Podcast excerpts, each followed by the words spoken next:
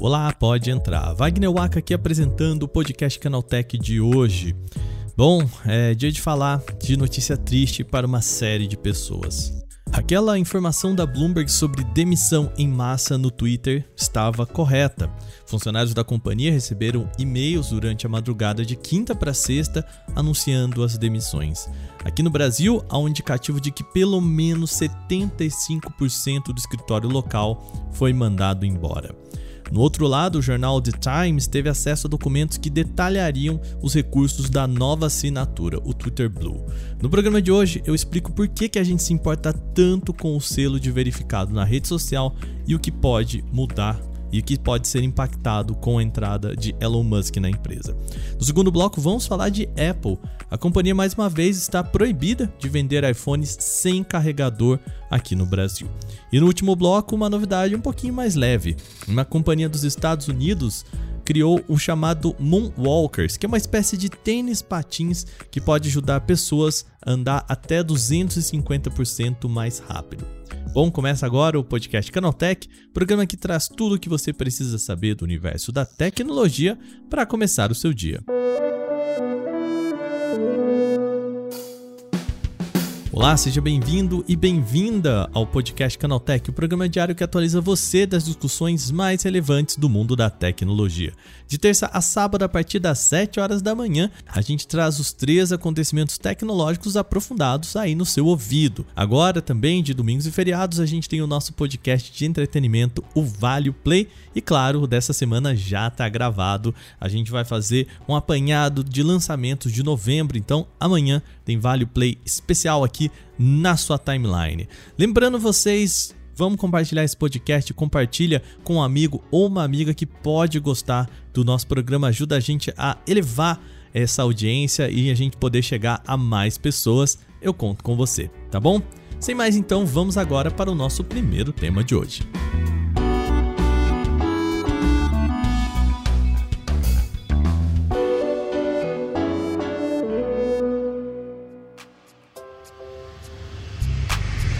Notícia mais impactante desta sexta-feira foi o desfecho dos rumores da semana.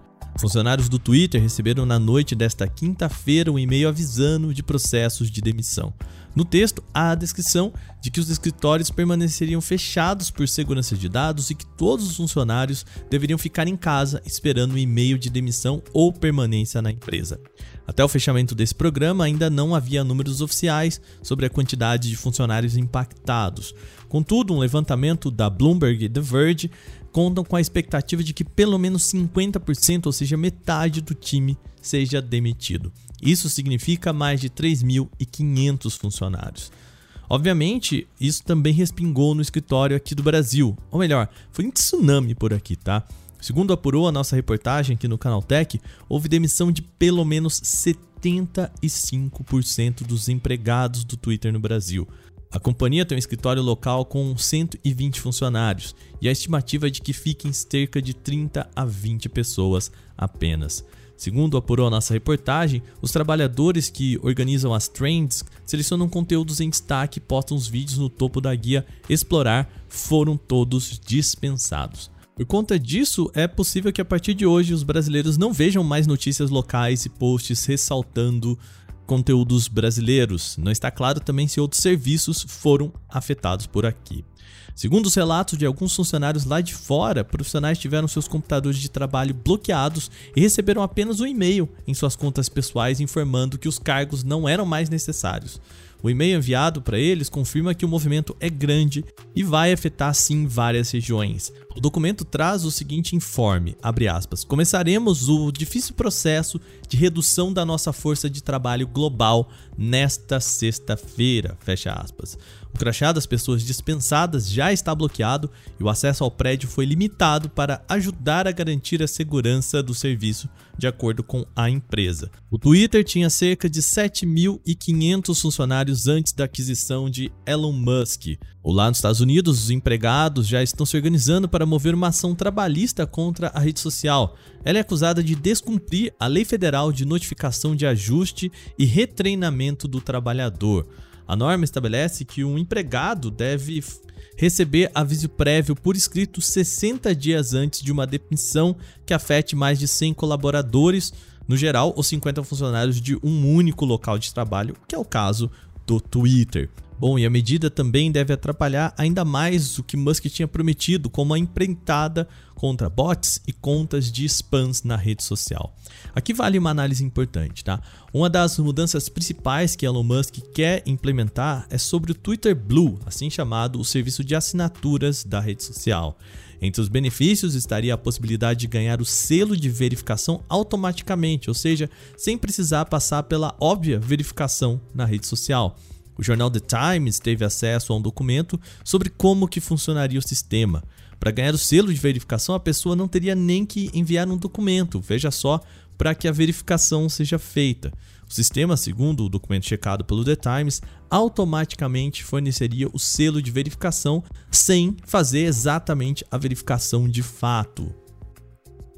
Junto disso, também o pagamento daria destaque nas respostas, retweets e, em suma, aumentaria o alcance das publicações do perfil assinante. Vamos agora juntar essas duas pontas desses recursos. Um perfil, por exemplo, de desinformação ou mesmo de spam pode agora usar a plataforma para se tornar um perfil verificado. Ou seja, ou seja, quem olha para essa conta acredita que ela foi verificada e que ela é confiável mesmo não sendo. Além disso, esse mesmo perfil de desinformação spam também pode ganhar mais destaque e projeção, uma vez que contas pagas têm mais exposição dentro dessa nova modalidade de assinatura. É um combo cheio que permite a desinformação circular ainda mais na plataforma. E o ouvinte ou a ouvinte agora pode até dizer: tá, mas a, a comunidade da rede social, as pessoas não podem se regular sozinhas nessa? Ou seja, as pessoas podem ainda denunciar perfis de spam e desinformação? Sim, elas podem. E aí entra o problema também das demissões. O processo de avaliação de denúncias é feito por análise humana. Com menos pessoas na empresa fazendo isso, é possível que o sistema também fique defasado.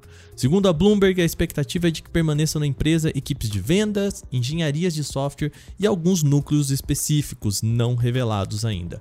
Embora Musk ainda não tenha dado uma data para que o novo modelo de Blue estreie, espera-se que as novidades apresentadas aqui sejam implementadas na rede social ainda este mês.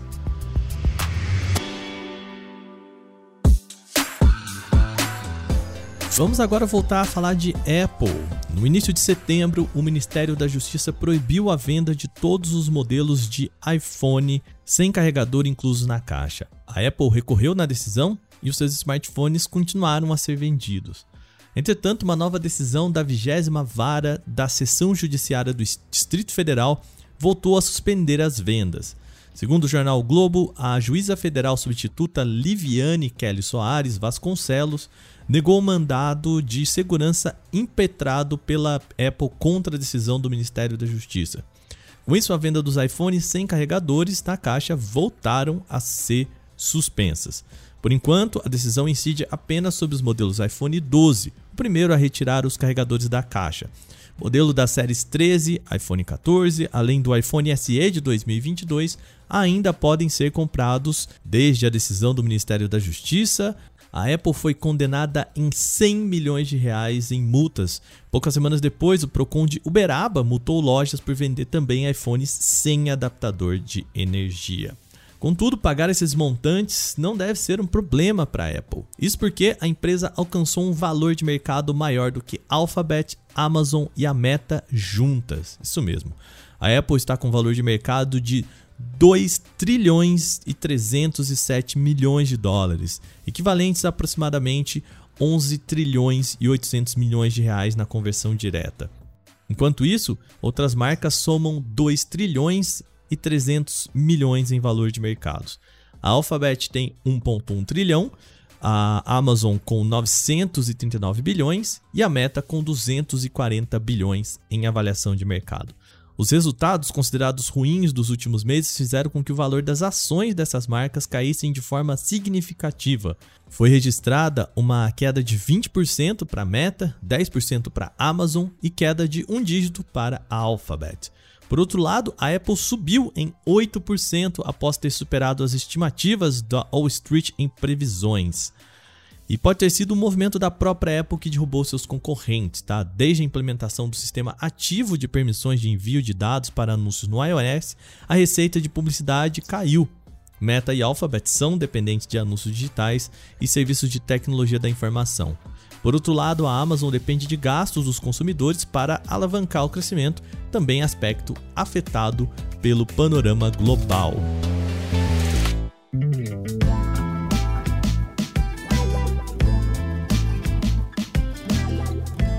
Hora de falar de curiosidade por aqui. Uma startup fundada por ex-alunos de engenharia robótica da Universidade Carnegie Mellon nos Estados Unidos quer criar um sistema que auxilia pessoas, veja só, a andar mais rápido.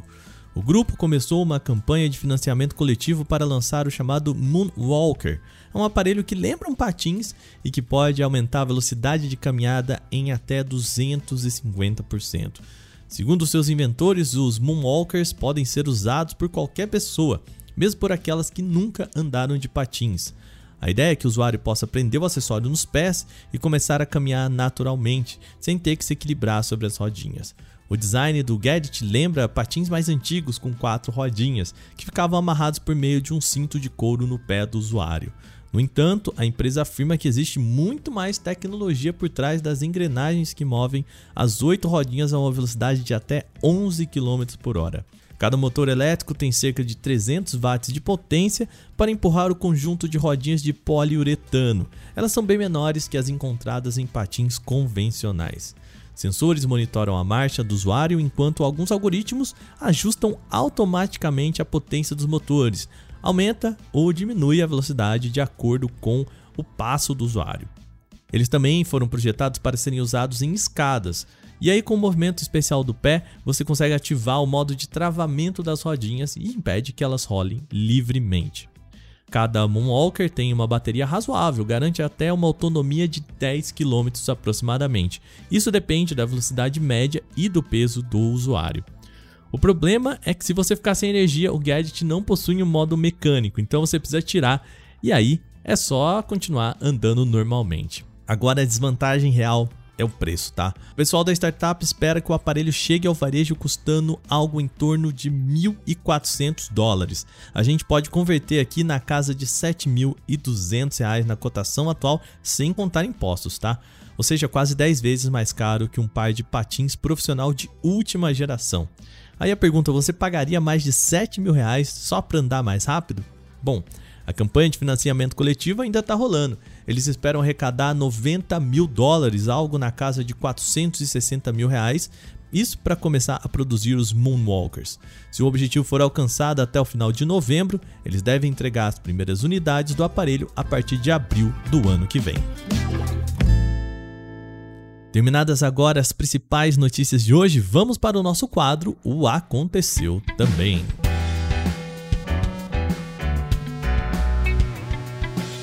O Aconteceu Também é o quadro em que a gente fala das notícias também relevantes, mas que não geram uma discussão maior. O TikTok vai oferecer um treinamento inédito para profissionais e agências que lidam com criação, planejamento e conteúdo. O curso vai abordar questões como linguagem criativa, tendências, uso de músicas e parcerias com influenciadores digitais. A ideia é ajudar as pessoas a entender mais a fundo como funciona a plataforma em si e também a comunidade. Especialistas do próprio TikTok vão trazer as melhores práticas e estratégias certeiras de criação. As aulas serão divididas em cinco módulos e devem ser ministradas semanalmente entre os dias 9 de novembro e 6 de dezembro de 2022. Na fase inicial, a empresa selecionou as agências e profissionais por conta própria, mas abriu uma lista de espera para os interessados em rodadas futuras. O Xbox Series X ganhou uma versão limitada com temática do novo filme da Marvel, Pantera Negra Wakanda para Sempre. Ele tem um design novo e muito bem trabalhado, com um visual inspirado na armadura do protagonista, além de diversas outras referências à tecnologia do país fictício de Wakanda. Felizmente, todos aqueles que se encantarem com o conjunto vão poder tentar a sorte. A Microsoft vai sortear gratuitamente o console especial entre aqueles que optarem por participar de um jogo de memória no site do Xbox. Vale ressaltar, a promoção é válida para maiores de 18 anos apenas e os vencedores serão revelados em uma semana, no dia 11 de novembro. A Amazon vai poder explorar comercialmente o sistema de órbita baixa no Brasil com o seu serviço de satélite Kuiper.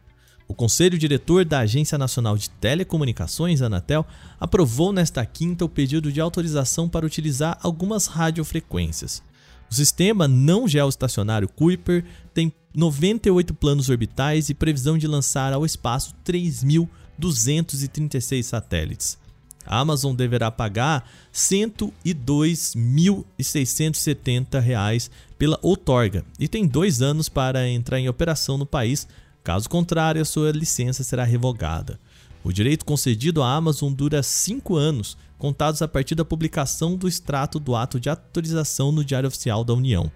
Como a Amazon fechou parceria com Space, Blue Origin, vai lembrar, a Amazon fechou parceria com a Space, a Blue Origin e a United Launch Alliance para lançar cerca de 3 mil satélites em um intervalo de 5 anos a partir de 2023. Portanto, é bem possível que vejamos em breve uma concorrente para a internet espacial Starlink de Elon Musk aqui no Brasil. O estágio central do foguete Long March 5B da China desceu na região centro-sul do Oceano Pacífico durante a manhã desta sexta-feira. O veículo foi lançado no fim de outubro, levando ao espaço o terceiro e último módulo da Estação Espacial Chinesa. Desde então, o estágio seguiu na órbita terrestre sem sinais de que faria uma reentrada segura e controlada. O seu retorno preocupou especialistas e afetou o espaço aéreo na Europa. Segundo o Comando Espacial dos Estados Unidos, o estágio reentrou e caiu no oceano sem causar danos. Boa notícia, né? De fato, o foguete não atingiu nenhuma pessoa ou propriedade, mas a reentrada descontrolada afetou operações aéreas em diferentes locais. Na Espanha, por exemplo, parte do espaço aéreo nacional foi fechado como uma medida de precaução. Os voos na Catalunha e em outras regiões foram restringidos durante a manhã. A França também fechou parte do espaço aéreo sobre a ilha de Córcega. Ásia, Europa e Estados Unidos enfrentam uma nova onda de infecções pelo coronavírus, o SARS-CoV-2. E esse aumento de casos do Covid-19 deve servir como um alerta para o Brasil nas próximas duas semanas. Por aqui, máscaras deixaram de ser usadas na maioria dos locais e as aglomerações geradas pelo período eleitoral podem ter um impacto no índice geral de casos. Os números de média móvel ainda estão baixos quando comparados aos óbitos nos picos da pandemia, mas dão indício de crescimento. No entanto, a expectativa é de que o quadro seja menos grave que os observados nas ondas anteriores. No atual momento brasileiro, a taxa de transmissão do vírus da Covid-19 está em 0,91. Embora ainda seja menor que 1, ela está aumentando. No dia 10 de outubro, o mesmo índice estava em 0,68. Para equilibrar o futuro da Covid-19 no Brasil, é preciso lembrar que a quarta dose já está disponível para muitos públicos no país. Na cidade de São Paulo, por exemplo, todos com mais de 18 anos já podem recebê-la. Além disso, o Ministério da Saúde planeja começar a distribuição de 1 milhão de doses de vacina para bebês com comorbidades a partir da próxima semana o que deve proteger o último grupo de ser incluído na campanha de imunização. Então, o alerta fica aqui: vale manter sempre o quadro vacinal atualizado.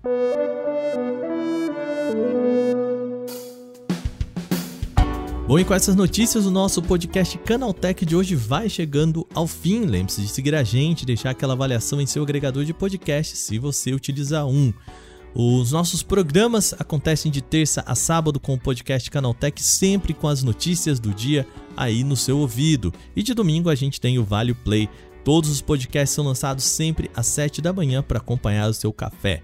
Esse episódio foi roteirizado, apresentado e editado por mim, Wagner Waka, com a coordenação de Patrícia Gnipper. E o programa também contou com reportagens de Alvenir Lisboa, Gustavo de Liminácio, Cláudio Iugi, Daniele Cassita e Fidel Forato. A revisão de áudio é da dupla Gabriel Rime e Mari Capetinga e a trilha sonora é uma criação de Guilherme Zomer. Amanhã tem mais aqui no nosso podcast com o Vale Play. Eu te espero lá. Aquele abraço. Tchau, tchau.